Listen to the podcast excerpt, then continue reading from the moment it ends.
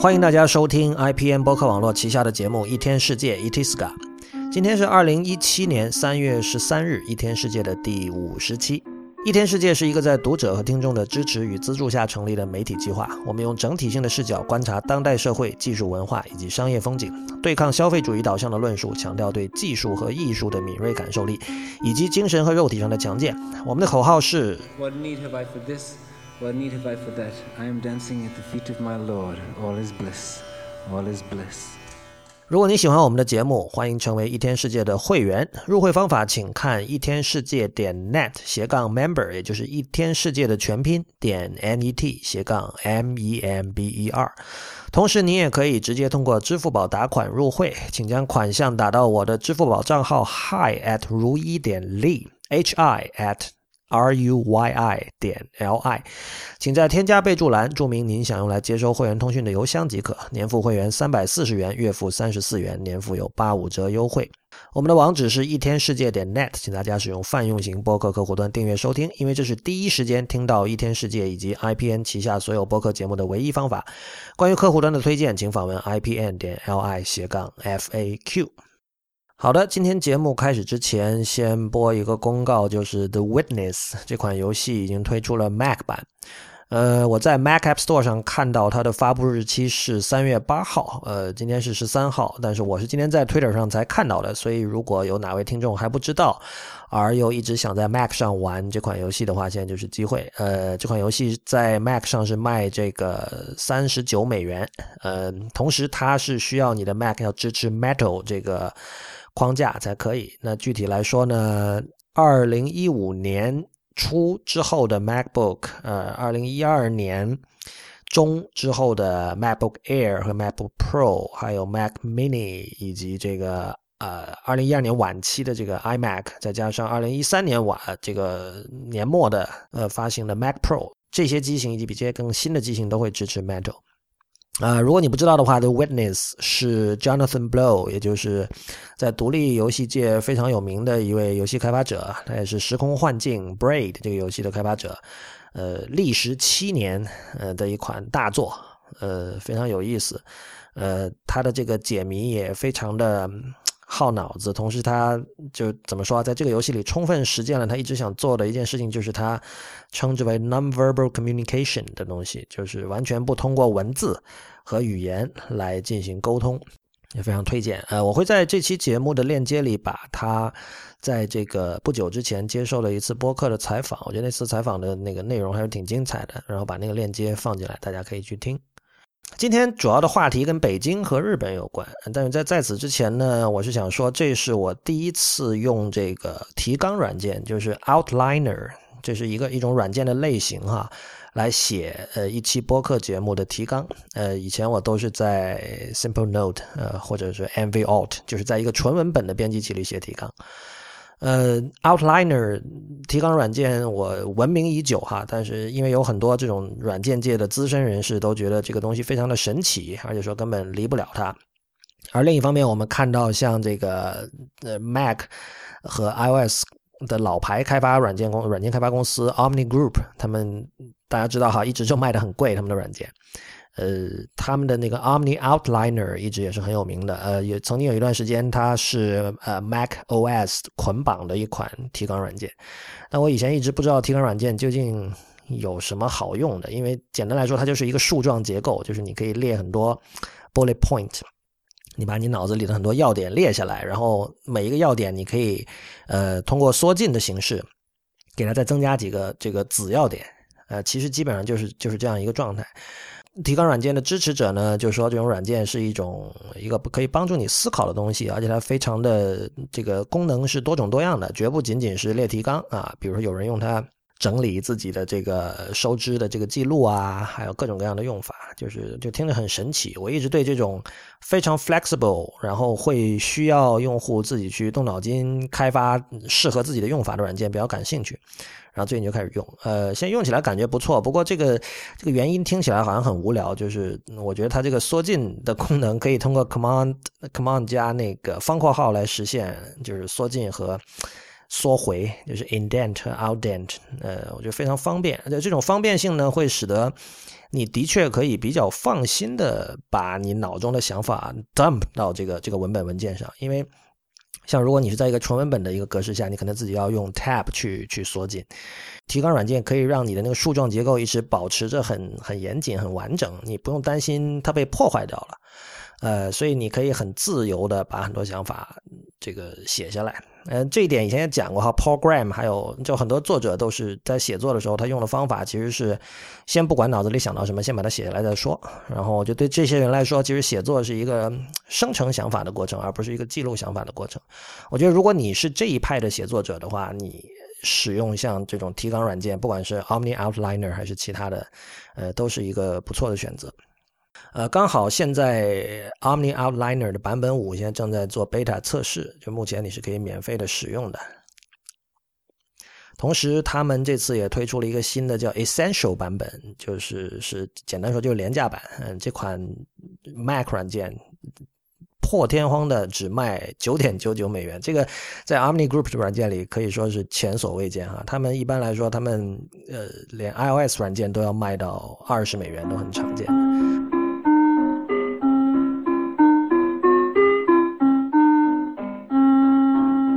好了，那么我们开始今天正式的节目。呃，在开始我讲说今天会跟北京和日本有关哈。呃，我首先感觉北京在过去一年发生了不少的变化，这种变化可能是住在北京的人不太容易察觉的。呃，当然我作为一个并不长期住在北京的人，呃，我的观点可能也是带有有色眼镜、带有带有滤镜的，但是我不妨说一说，因为这是我明确感受到的。呃，首先我很惊讶的发现，北京的地铁里。最近在播那个无障碍设计的宣传片，嗯，就是如果经常听我们的节目的人，应该对 accessibility 无障碍这个概念很熟悉。呃，可能很多人最初经历、最初接触这个概念，也是在这个数字的领域哈。比如说，这个我们谈到 Web Design 的时候，可可能会要考虑盲人或者聋人，呃，怎么去看网页，对吧？他们也要跟这个视力正常的人一样，拥有同样的权利去去享受、享用这个互联网上的资源，对吧？呃，很早之前的某一期 IT 公论里，我曾经邀请过一位盲人用户来跟我们聊这个问题。回头我可以把这期的链接放在这期节目的相关链接里。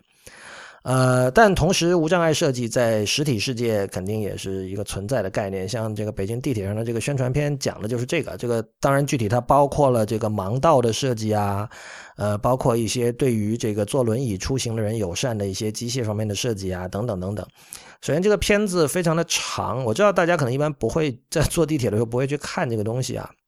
它很长，然后。他拍的就是在视觉设计上，并不能说非常的出彩，比如说很漂亮，或者在这个视觉上、审美上做的非常好。但是我仍然惊讶于，就是会拍这样一个东西，不管这个是为了政绩也好，为了什么也好，呃，它里面讲的内容非常的具体，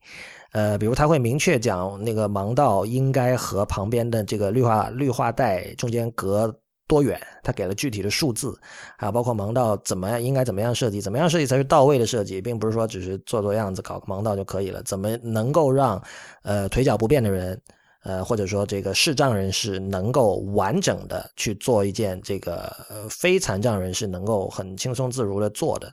这样的一一系列的动作。呃，所以这个是以前呃，我不知道是不是因为我以前没有留意啊，以前在那个北京的公共空间不太容易见到这样的东西，我觉得还是比较赞的。然后第二点，我是明确感受到价格不敏感型的人在增加，这个我跟很多朋友也提到了这一点哈，越来越多人愿意花更多的钱来换取更好的体验或者服务啊。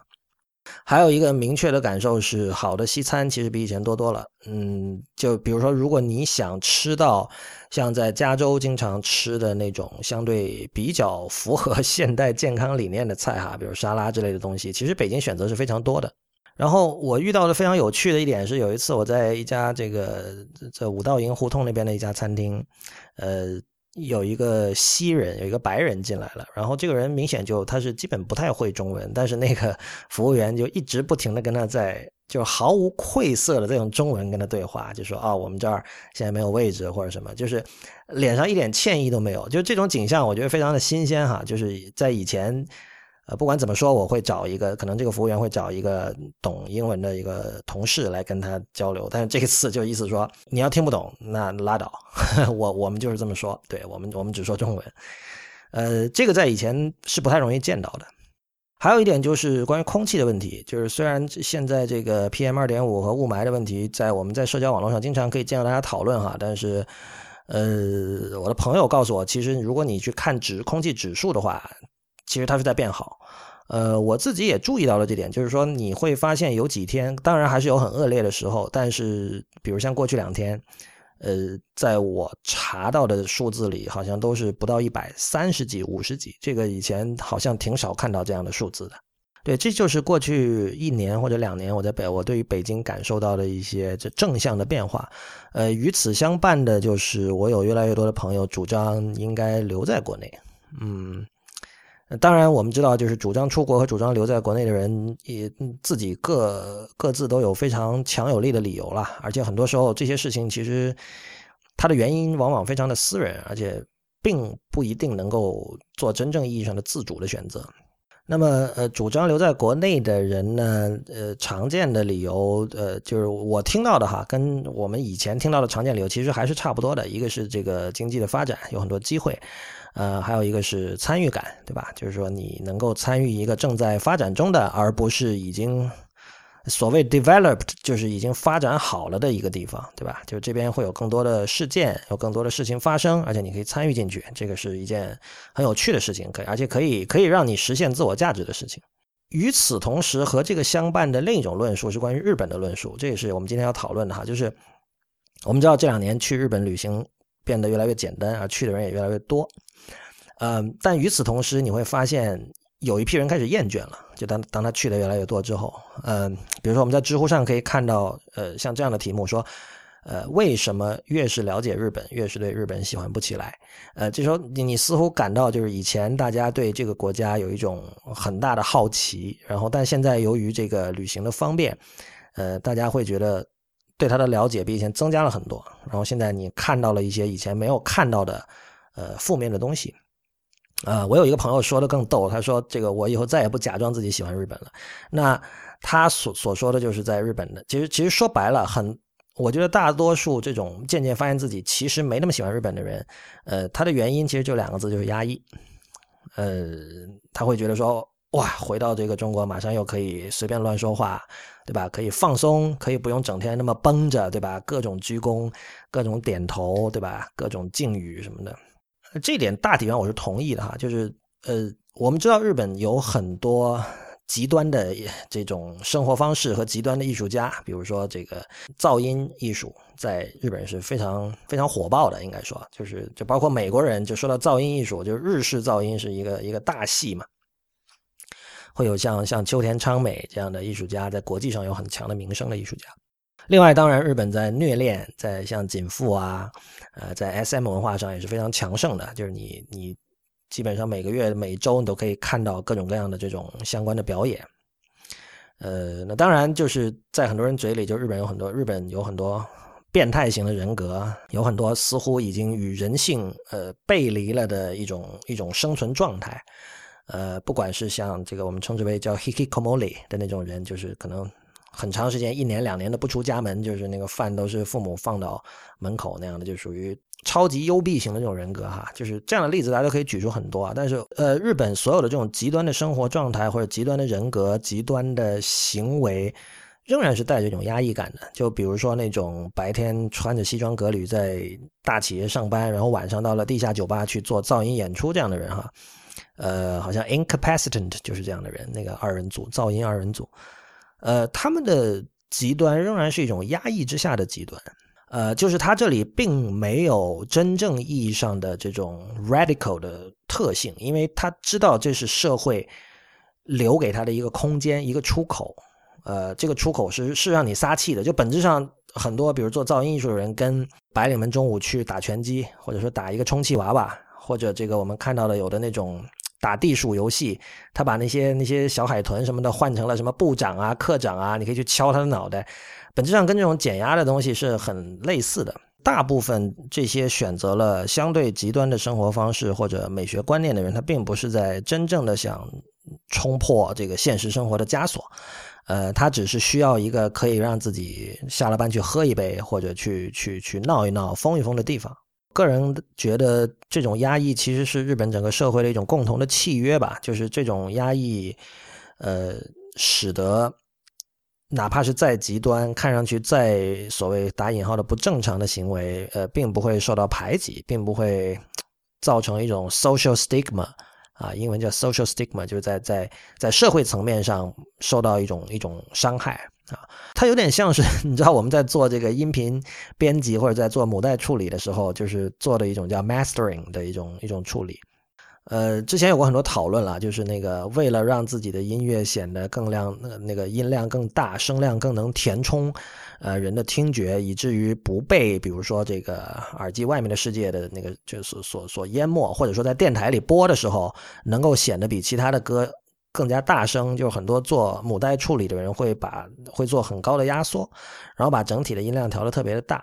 呃，这个就给我感觉有点像，就是很多人说到的日本的那种压抑。但由于你做了这样的压缩，其实你伤害的是动态对比。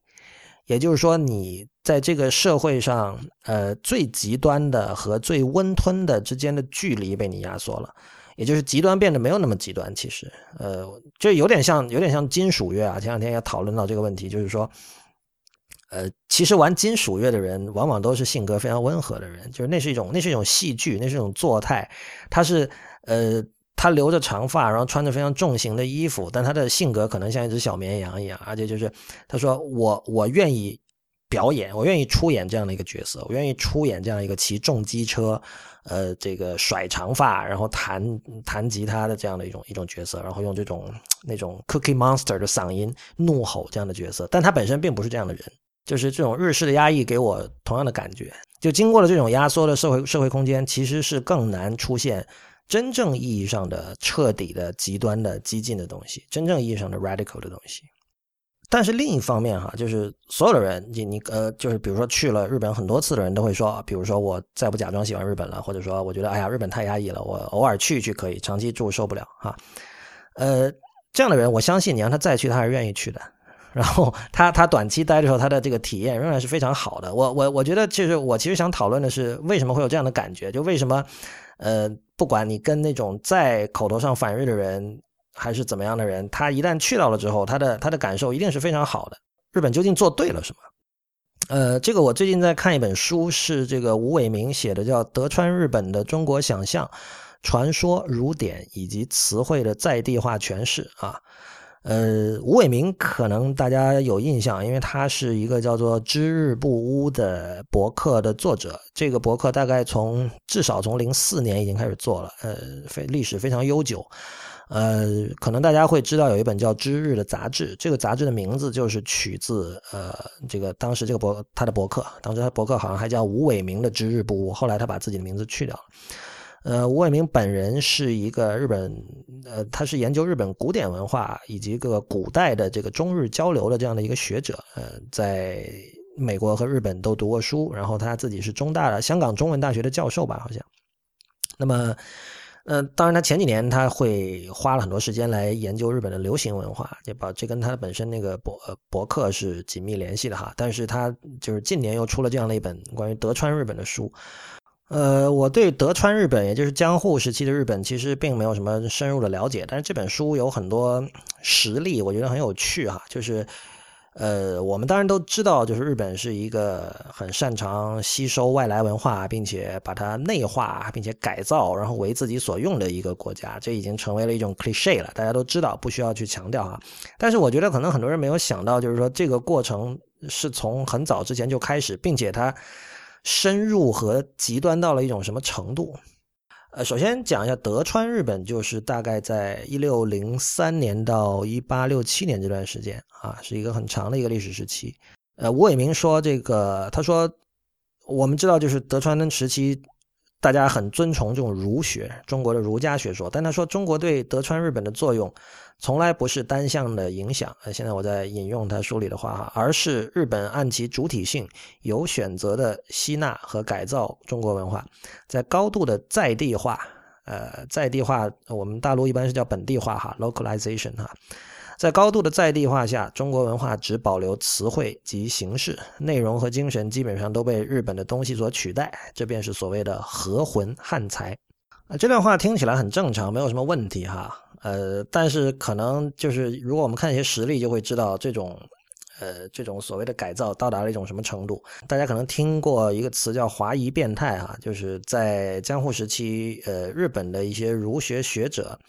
呃，他把中国和日本整个就颠倒过来了，就是所谓就“华夷变态”，就是叫这个“华变于夷之态”，就中华变成了这种蛮夷蛮族，而日本成了中华。在吴伟明的书里，他写到，他说一些德川时代的日人将以往用于对中国的尊称改用于日本。晚期的山路素行称日本为中华，这个山路素行是这么说的：他说“余生中华”，呃，括号这个指的是日本哈，“余生中华文明之土，谓之其美，专视外朝之经典”。这里外朝指的是中国。呃，同样，吴伟明又写说，这个史学家赖山阳是生于一七八一年哈，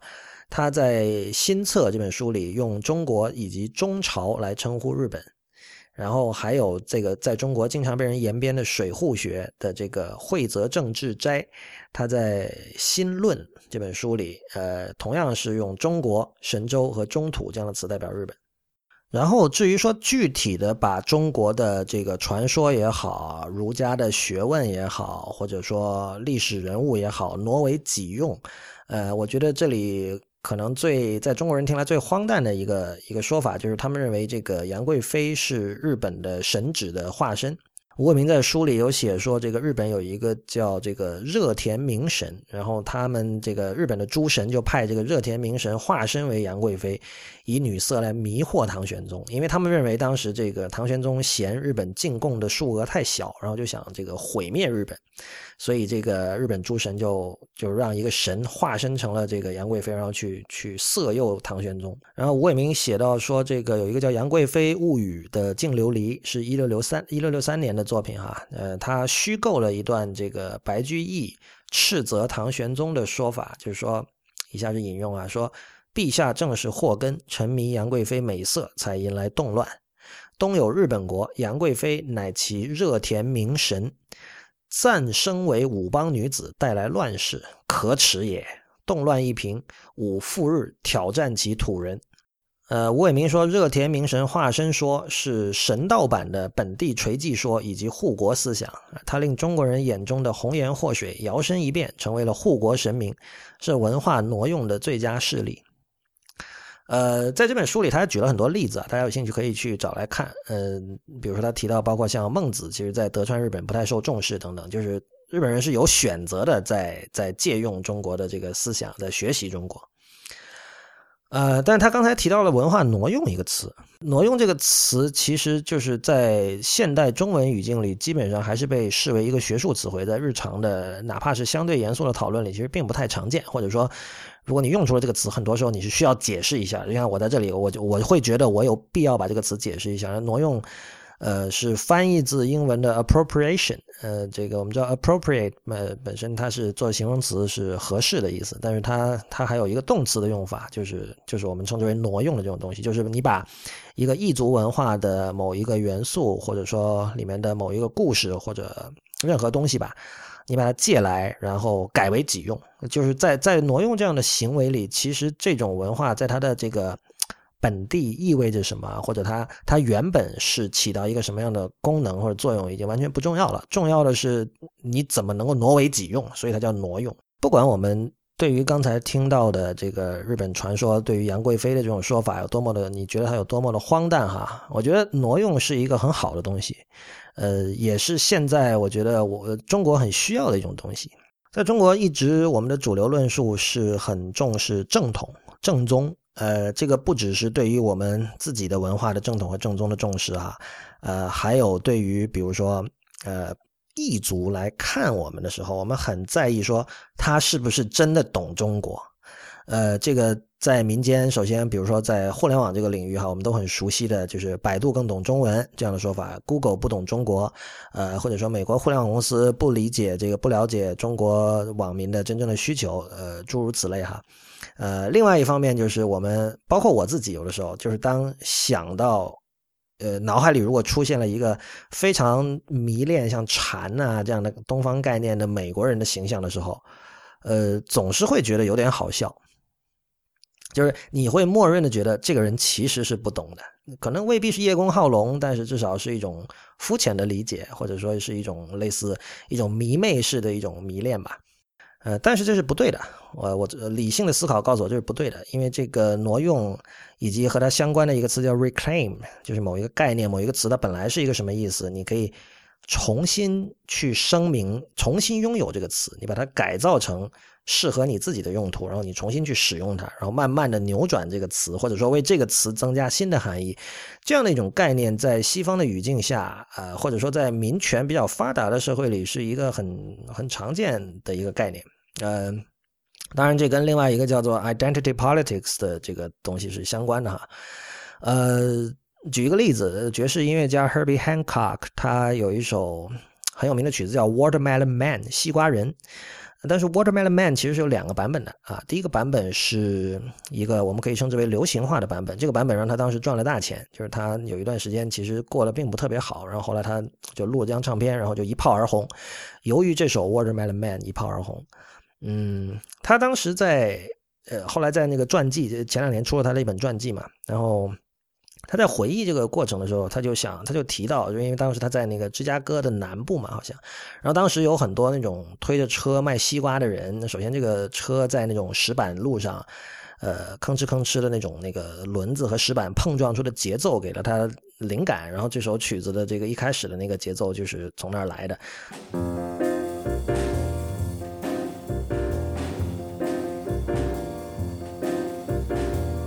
但是他说更重要的一点就是，就当时这种卖西瓜的人，就很多时候很多可能都是黑人嘛，他自己也是黑人，这是一种相对低贱的一种职业。然后一般大家说哦，你是一个卖西瓜的，这这不是一个很好听的一个说法。呃，但他就讲，他说，就我当时就想了，就说，呃，一个人卖西瓜，这个真的有那么不堪吗？就是我我真的有必要因为我是一个卖西瓜的人而感到惭愧或者感到羞耻吗？他说，并不是这样，他答案是否定的，所以。他就呃，等于说是非常刻意的，或者说完全不顾现实的，就决定说，我就要管这首曲子叫《Watermelon Man》，用这样的方法来让这个词从一个负面意涵的词变成一个拥有正面意涵的词。然后他做到了，因为这首曲子火了嘛。啊，这就是一个很好的这个去 reclaim 一个概念，重新拥有或者说挪用一个一个概念的一个例子。那当然，对于这个我们的听众这一代人，可能大家最熟悉的一个包含大量挪用的一个一个作品，就是《新世纪福音战士》。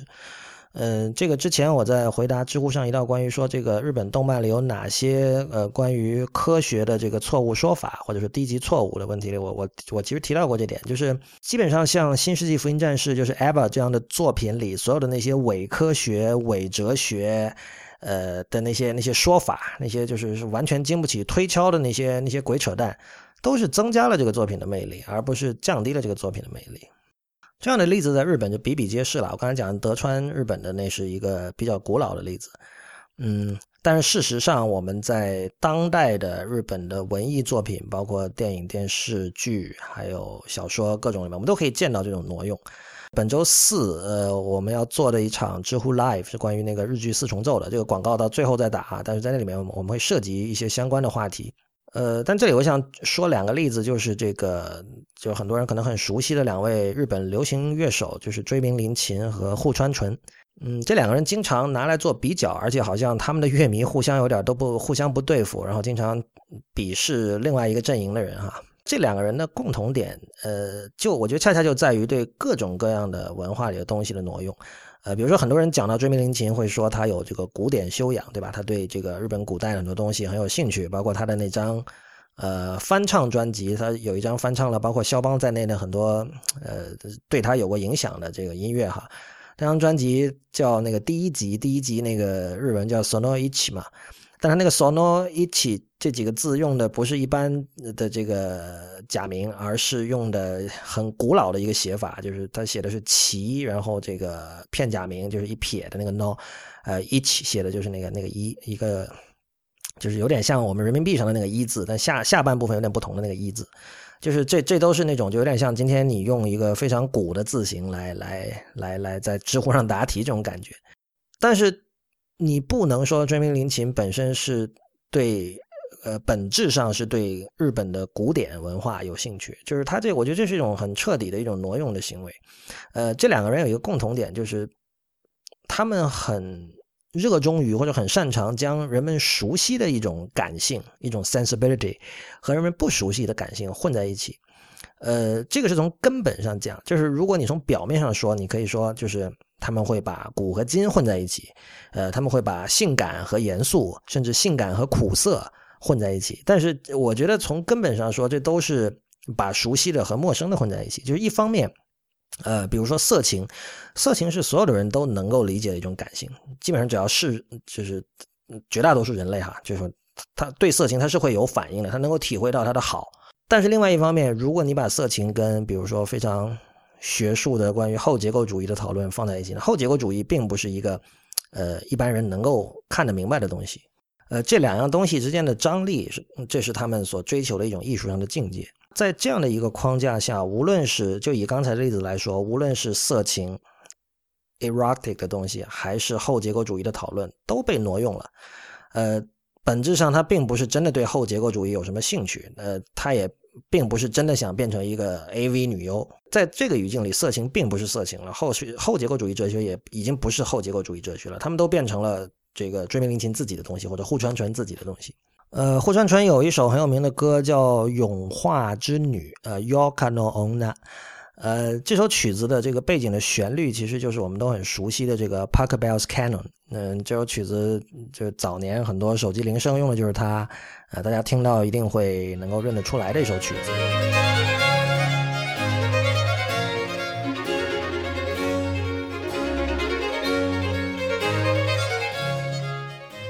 这首曲子的年代现在好像是不详的，但反正是很古老的，是巴洛克时期的。这个这个 p a c k b e l l 这个人是巴洛克时期的一个德国作曲家，所以你可以想象他有多古，毫无疑问属于古典的范畴。嗯，但《永化之女》其实有两个版本，一个是普通的摇滚版，还有一个叫做它叫这个 Punk，就是朋克版的《永化之女》。呃，那它基本就是采用一种完全是这种嘶吼，整个声音都完全破掉的一种唱腔在唱，很有意思的一首歌，大家可以听一下。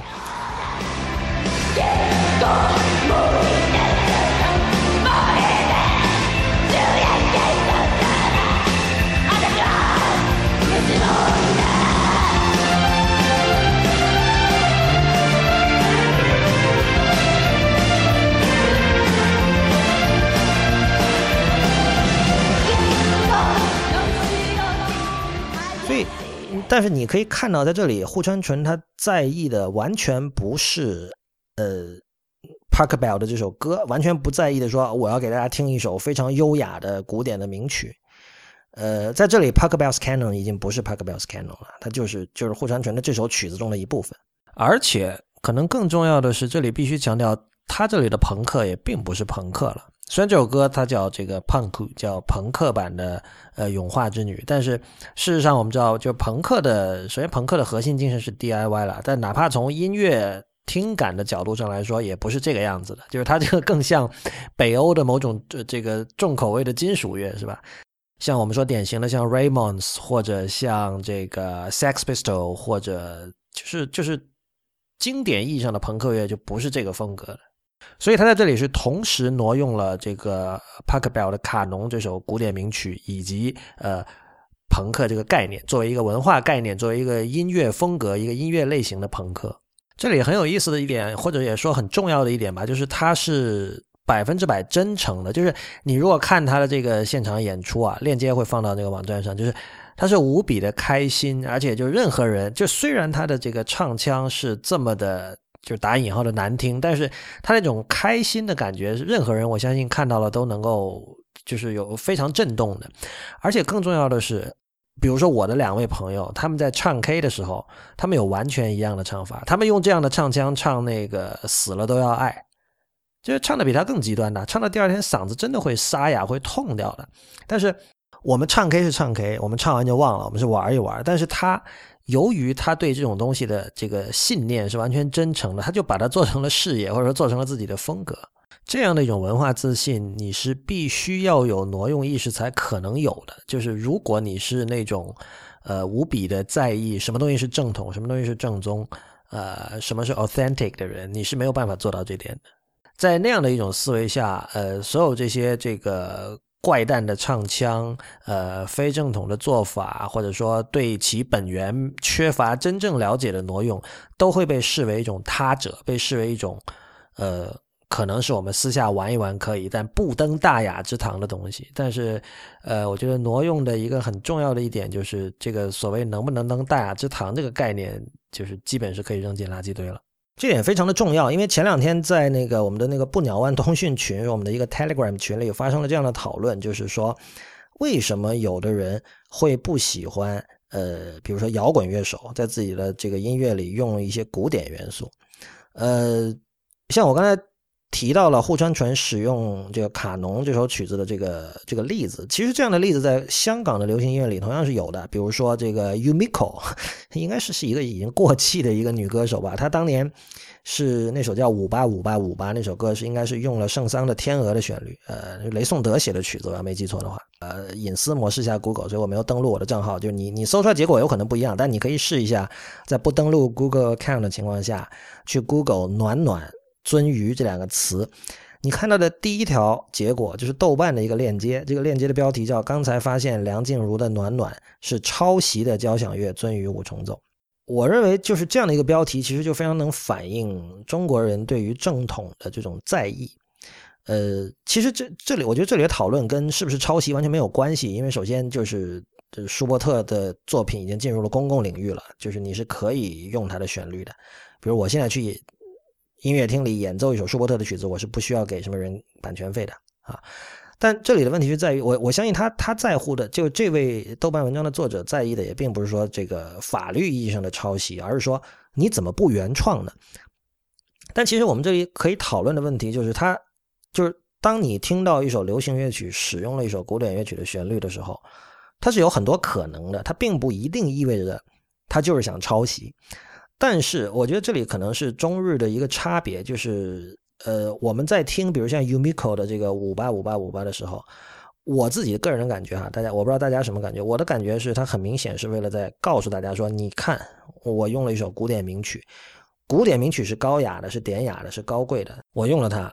我不是普通的流行音乐家，就这种态度本身意味着你自己就是缺乏自信，然后。就你已经放弃了你自己的领土，你希望别人认知中的你是一个另外的人，而不是你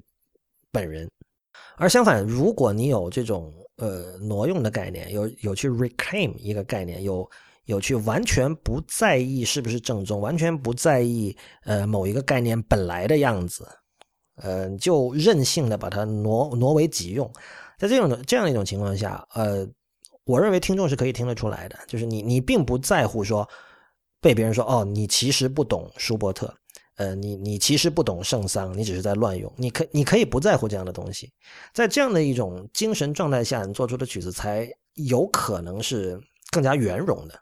这样的例子在日本真的是数不胜数。呃，我们如果经常去浏览知乎上关于日本的话题，我们可以看到像诸如“巴黎症候群”这样的概念。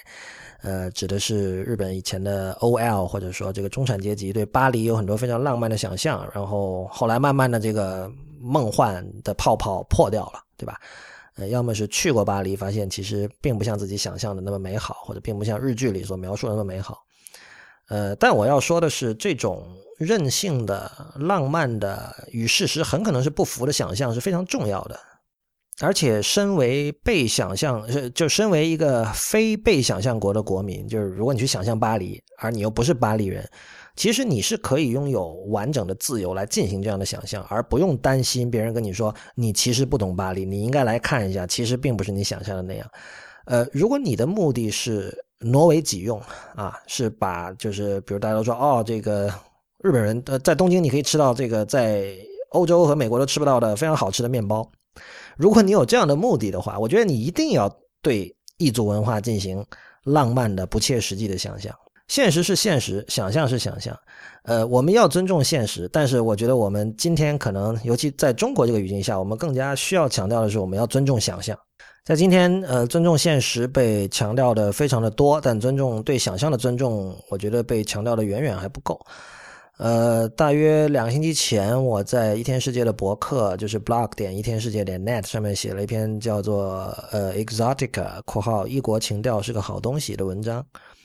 呃，我们在这里面看到今年的普策克建筑奖的得主 RCR Architects 的建筑师。他在接受采访的时候，他就讲述了，因为他是来自于西班牙一个叫 Olot 的一个小镇，非常小的一个一个一个乡村了，可以说。他就在采访的时候，被采访的时候，他提到说，Olot 的那种这个风景，那种田园风光，然后有很多这种植物的那种景象，非常，他说跟日本的庭院有很多相似之处。呃，我觉得我们通过常识也可以判断，其实这个人对日本的庭院并没有什么真正意义上的深入的了解，但。这个完全不是问题，就是他作为一个设计师，他就是可以，呃，自由的去去挪用、去借用日本庭院庭院的设计元素。呃，同样像我在这篇博客里还提到了这个新井一二三，可能有人知道他是一个用中文、英文和日文写作，但他可能在中国是最火的吧，一位日本作家。呃，他提到说，这个小时候接触到外国文化的机会少之又少，偶尔被父母带去横滨中华街吃饭，我都兴奋之极。呃，然后他就讲到说，我他在横滨的中华街看到这个什么餐厅的门前挂着全鸡全鸭，然后说有的更是压扁过的，哇，多么特别！就在我们看来，就是这个属于在这个中华文化的这个这个大圈子里，是一个很常见的一种视觉形象哈，就是压扁过的全鸡全鸭，就不会觉得特别的。但是你可以看到，就是他们是把这就是至少这个日本人是把中华文化当成一种异国情调来来欣赏的。同时，他也提到了那个古崎润一郎，呃，他是出身东京的一位作家，但是后来就搬到关西去了哈。呃，他的第三任的夫人松子是关西，就是是大阪的这个富商的女儿。然后古崎润一郎自己明确说了，他说对对他的太太的这个感情，其实是包括了东京人对大阪人的异国情情调。呃，我们知道，就是关东关西人经常就是互相吐槽哈，可能关东人对对 关西人吐槽的多一点，比如说那种口音啊，那种土气啊，是吧？商人这种气息啊，怎么样怎么样？但是你可以看到，在像古奇人一郎这种人，就是其实以中国的尺度来说，这个关西和关东离的就根本就不算远，但是他居然能够把大阪人视为一种异国情调来欣赏，这是非常有意思的。呃，所以我是鼓励大家重新思考一下关于这个挪用、呃，appropriate 和这个 reclaim 这些词的含义。嗯，大家可以去网上搜一下，我也会把相关的维基百科的链接放到本期节目的网站的相关链接里，呃，供大家取用。那么今天节目最后还是播报一则广告。呃，现在我基本每周都会做一场知乎 Live，呃，一般来说是周二哈，但是本周会有一个特殊的情况，所以我们改到周四。呃，而且这次可能对于有些听众有一个好消息，就是早年参与过 IT 公论录音的曹然小姐，呃，会回到会回来跟我一起做这场知乎 Live。呃，曹然是小提琴家，呃，同时也是专业的广播人员，而呃，我本人是学过钢琴，所以我们会一起来讲这个最近日播热播的日剧，叫《四重奏》，松隆子、满岛光、高桥医生和松田龙平四个人主演的《四重奏》。里面的音乐，呃，因为这部作品和以前《交响情人梦》一样，都是一个和音乐，不管是古典音乐还是流行音乐息息相关的作品啊。呃，这里面有很多有趣的作品，比如说像像斯梅塔纳的《我的祖国》，或者马斯卡尼的《乡村骑士》，大家都已经很熟悉了。《乡村骑士》是在姜文的《阳光灿烂的日子》里有用过哈。呃，但是我觉得就是，但是很多人可能会觉得片尾的那个追名林琴做那首曲子很赞哈。但但我觉得其实里面最有的可说的是那个那首《Music for Found Harmonium》，就是《偶得风琴之歌》，就是那四个人啊，以下有一点点剧透啊，如果你没看的话，就他们被被鄙视了，就很很沮丧的时候，然后跑到那个街头去拉的那首曲子。呃，他们是把这个《Music for the Found Harmonium》改编成了一个这个弦乐四重奏的版本，但它的原曲其实是由由风琴，就真的是一个 harmonium 来奏出来的。呃。大家可以在呃 YouTube 上找到这首曲子的那个原版，但这里面有一些很有趣的故事，就是包括这这首曲子本身的特点，以及呃它被以什么样的方式用在了这个日剧里，我觉得这是有很多可以分析的地方。呃，同样我们会提到的是，这个剧里可能最有名的一句台词吧，大家知道这个这个剧有很多这个著名的台词啊，经常被人截图什么的。呃，其中有一句说这个所谓音乐就像甜甜圈里的洞啊，说这个要由有缺陷的人来演奏才能成为音乐。这个话是什么意思？这个话听起来好像很容易理解啊，但是它究竟意味着什么？或者说，呃，我们今天听到的音乐哪些是由有缺陷的人来在演奏，或者说哪些是由有缺陷的人创作出来的？这些都是我们会在节目里跟大家探讨的一些点。所以，如果您有兴趣的话，呃，本周四三月十六号北京时间的晚上九点，我跟曹仁小姐会两个人一起为大家主讲呃这场知乎 Live。呃，这场知乎 Live 的入口我也会放到本期的相关链接里。好的，那么今天的第五十期一天世界 ET 四改就到这里结束，谢谢大家的收听。一天世界是一个在读者和听众的支持与资助下成立的媒体计划。我们用整体性的视角观察当代社会、技术文化以及商业风景，对抗消费主义导向的论述，强调对技术和艺术的敏锐感受力以及精神和肉体上的强健。如果你喜欢我们的节目，欢迎成为会员。入会请看一天世界点 net 斜杠 member，一天世界的全拼点 n e t 斜杠 m e m b e r。您也可以用支付宝直接打款入会，只要将款项打到我的支付宝账号 hi at 如一点 li h i at r u y i 点 l i 即可。请别忘记在添加备注栏注明你想用来接收会员通讯的邮箱。年付会员三百四十元，月付三十四元，年付有八五折优惠。我们在新浪微博叫 at 一天世界四个汉字 i p n，在 Twitter 和 Instagram 叫一天世界的全拼 i p n。呃，今天在节目中段提到的这个不鸟万通讯的 Telegram 群。的链接是 telegram 点 me 斜杠 I give a fuck，就是 T E L E G R A M 点 M E 斜杠 I give a fuck。